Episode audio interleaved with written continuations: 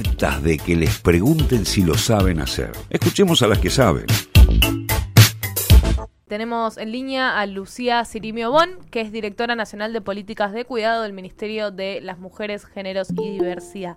¿Qué tal, Lucía? ¿Cómo estás? Martina Freyer, Mariano Caramelo y Celeste Gualiano te saludan. Buenas, ¿cómo andan?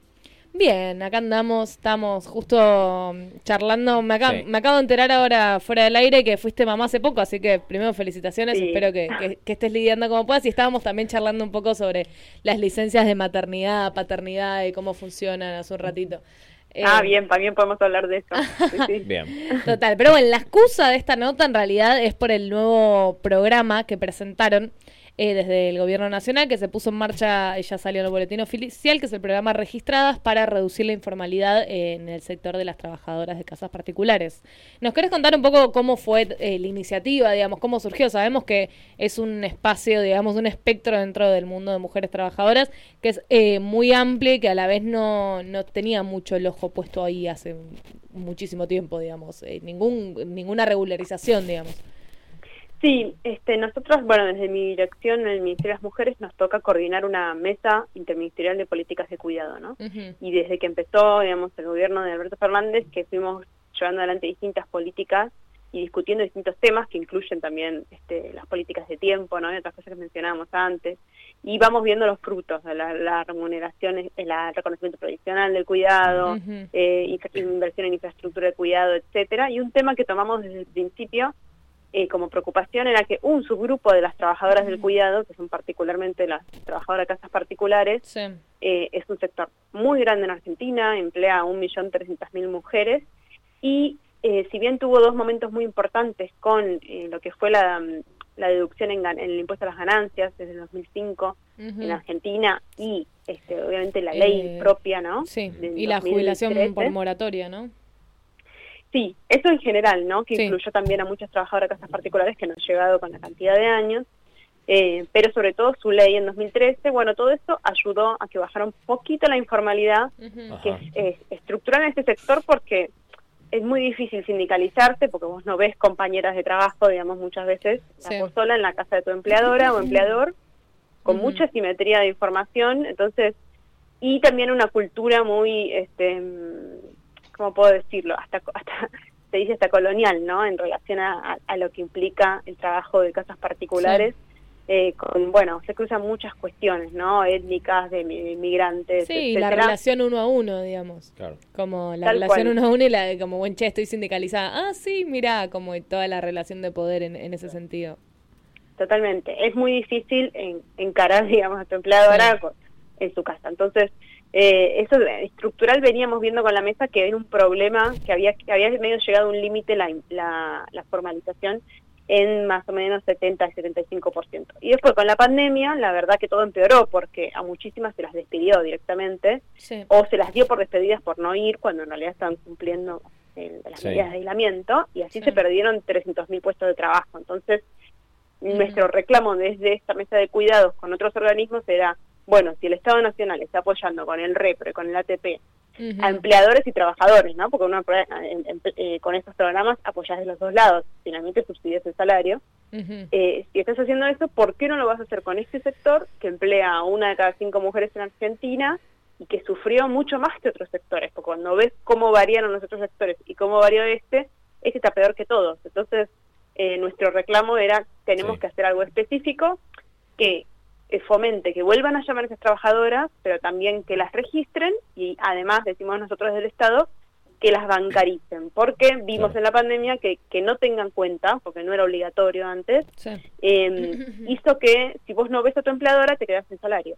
Entonces, es ¿Y ahora es obligatorio solo, digamos, para quienes entren dentro de este, de este programa? o No, lo que hicimos en el decreto es modificamos la normativa para todas las trabajadoras de casas particulares. Entonces, todos los empleadores que nos están escuchando tienen un año para abrirle una cuenta a la trabajadora y si no se la abren, se la abrimos nosotros del Estado de oficio en el Banco Nación. Es una cuenta completamente gratuita, pero es una cuenta sueldo, con todo lo que eso implica y con el estatus social también que eso tiene. Sí, sí, es importante. Y la tarjeta de crédito y todo lo que, todas las posibilidades dentro del Banco Nación.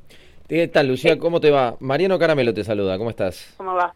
Mira, había estuve viendo en una entrevista que realizaste hace pocos días que desde el 2014 se registraba un estancamiento en la formalización. Exactamente por qué crees que eso se daba eh, y qué modificaciones se hicieron ahora como para que eh, más personas, más empleadores quieran formalizar.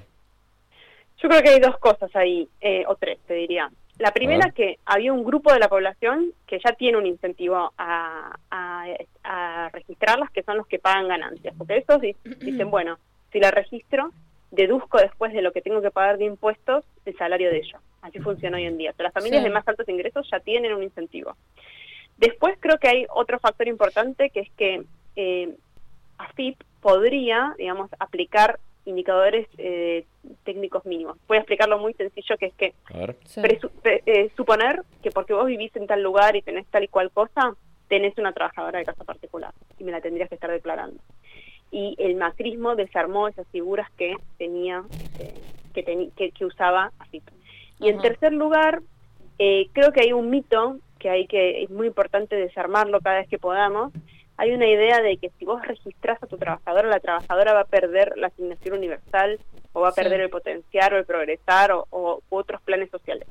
Es completamente compatible estar registrada y cobrar los planes sociales. Y está, y está bueno que empleadores y trabajadoras lo sepan para que nadie abone a esa confusión. Y lo mismo con este programa registrada. Se puede cobrar el registrada, estar registrada y además recibir AUH, eh, el IFE, bueno, un montón ¿Y esta es una modificación de, ahora, digamos, porque o siempre fue así? Siempre fue así y aún y, es, y es increíble cómo pasan los años, pero el mito se sostiene. O sea, hay mucha gente que lo que lo sigue diciendo. Claro. Sí, sí, sí. Y de hecho por eso en la normativa de registradas lo decimos explícitamente para que a nadie se le genere la confusión. Esto es compatible, pero la verdad es que todo es compatible porque hace mucho tiempo que el Estado Nacional eh, digamos, eh, registró el hecho de que es un sector muy vulnerado. Entonces, por eso acceden, acceden habitualmente a las dos cosas y por eso accedieron al IFE, pero en este caso nos interesa puntualmente que las trabajadoras, o sea, contar nuevos puestos registrados. Por eso no es el mismo resultado que si hubiéramos otro IFE u otra cosa. No, acá nos interesa que empleadores y trabajadoras esté eh, registrar ese vínculo, que el Estado lo conozca, subsidiar parte del salario y que le llegue directo a la trabajadora. Sí, y una pregunta que es también un poco por ahí eh, lo que me hace más ruido de esta decisión, por más de que obviamente eh, festejo eh, el programa y, la, y la regularización, perdón, de algo que está completamente fuera del sistema, como la, la salida de darle plata, digamos, le estás pagando a la trabajadora, pero en realidad le estás como solventando un gasto mm. bastante, digamos, elite o, bastante como para sectores más pudientes el gasto de la limpieza de la casa, por más de que sea por seis meses, como esta era, la, digamos, fue la forma más, más, rápida que creyeron eh, que, iba a realizarse, digamos, esta, este registro. El tema es el siguiente, yo te podría preguntar, bueno, pero ¿por qué hicimos eso? Porque ya lo hicimos con el repro ATP, con el sector automotriz y otros sectores que además em, emplean una gran mayoría de varones, ¿no? Sí, sí. Y lo hicimos porque sabíamos que los empleadores sintieron la pandemia. Y acá también, las familias también sintieron la pandemia y más, además sintieron la crisis de cuidado, las dos cosas. Hay muchas familias que perdieron ingresos también, ¿no? Y además es esto, el Estado le estaba, sí le estaba dando una, un incentivo a las familias de más altos ingresos, ¿por qué no le vamos a dar una de medio? Que son los empleadores.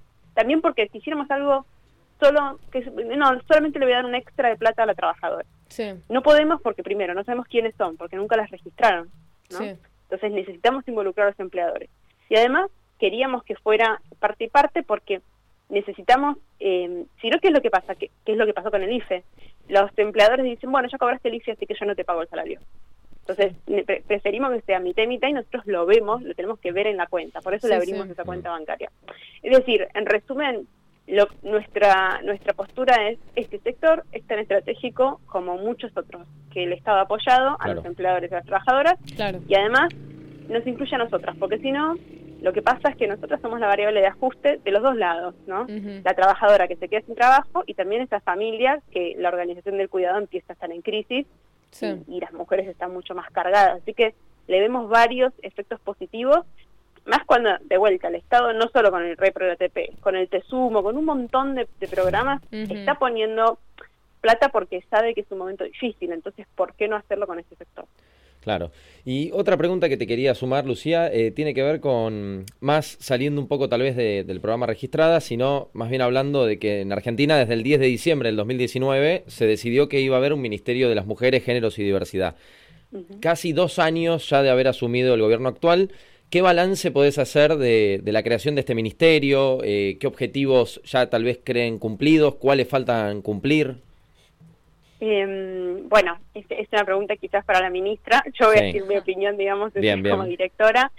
Creo, por lo menos de la parte que, nos compete a nosotras, eh, que lo que era cuidado no necesariamente estaba puesto como primer punto en la agenda, pero sí hubo una postura desde el ministerio que está conformado con mucha diversidad política y con mucha diversidad territorial, y yo lo vivo y aprendo todos los días como economista de trabajar en, un ministerio así, ¿no? Con militantes de todo el país. Mm con, con una organización con una mayoría de mujeres y personas LGBT, y veo todas las cosas que cambian, ¿no? Cuando esto es así.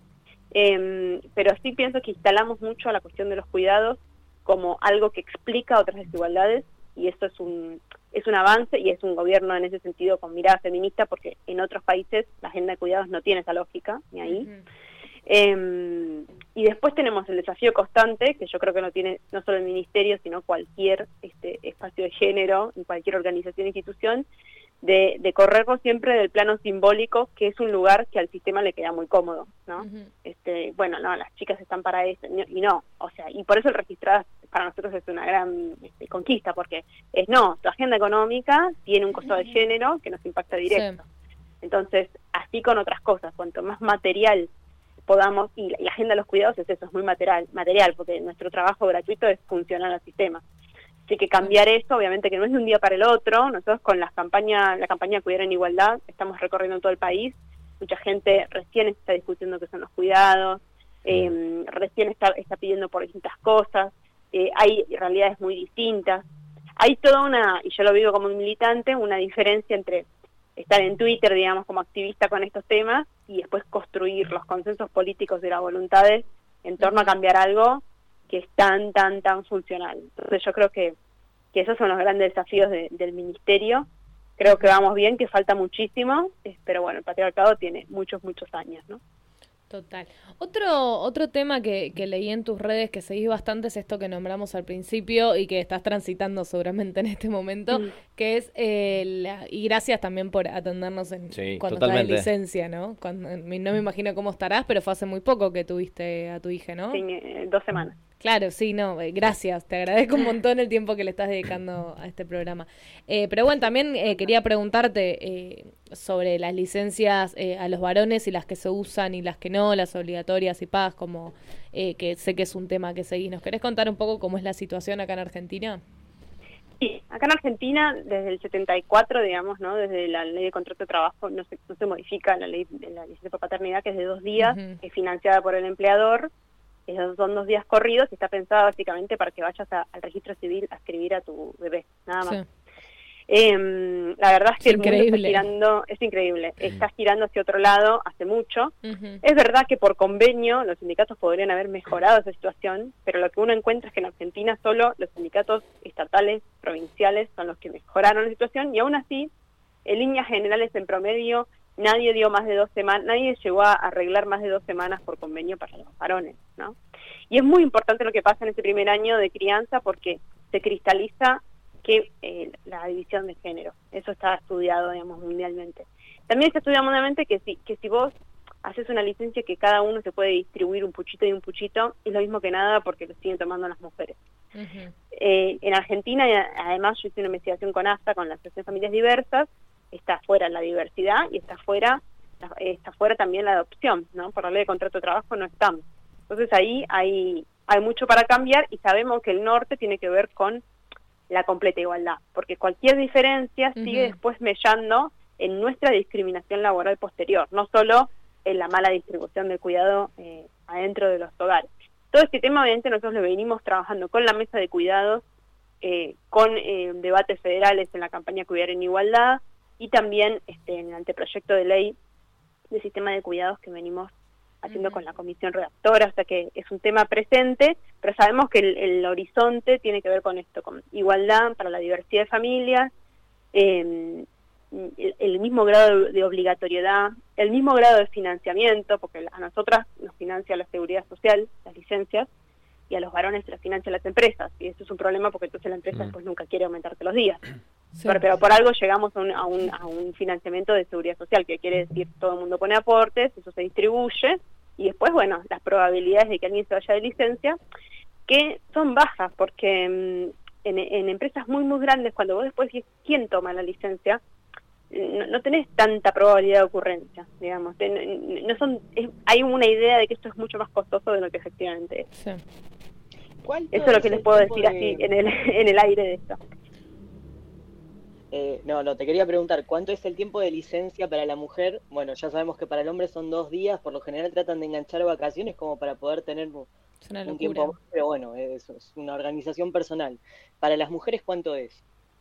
es 90 días, son 45 antes y 45 después, o 30 antes y 60 después. Los 30 antes son obligatorios, digamos, pero está bien porque Claro. es por protección, digamos, de porque vos no podés estar en una situación laboral que si Ujú. vos no tenés ese grado de obligatoriedad, eh, Sí. Estés, estés en riesgo eh, eh, trabajando ya en el último mes. Así que en ese sentido eh, está bien, pero bueno, obviamente tenemos que ir eh, ex- expandiéndolo y ir pensándolo ya para, para la diversidad de familias y no tanto en esta cosa tan heteronormada.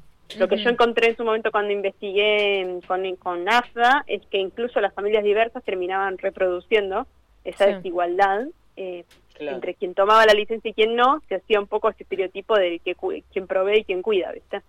Eh, así que Claro, es muy claro. importante lo que pasa en ese periodo.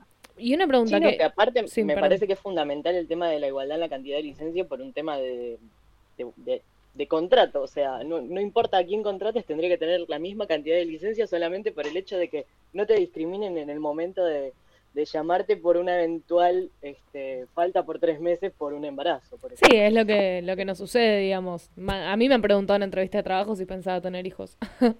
Sí, eso supuestamente no, es- no, no podrían hacerlo, pero en efecto, aún Ujú. si no te lo preguntaran, lo que se lo que encontró el Ministerio de Trabajo hace muchos años entrevistando a distintas empresas es que simplemente ya por el hecho de ser mujer, como existe la probabilidad de que vos te vayas de licencia y en un varón no, ya eso hace que, eh, bueno, que tengan menos ganas de contratarte a vos y eso Mm. explica parte de los tres puntos de diferencia que hay de desempleo entre mujeres Claro. y varones.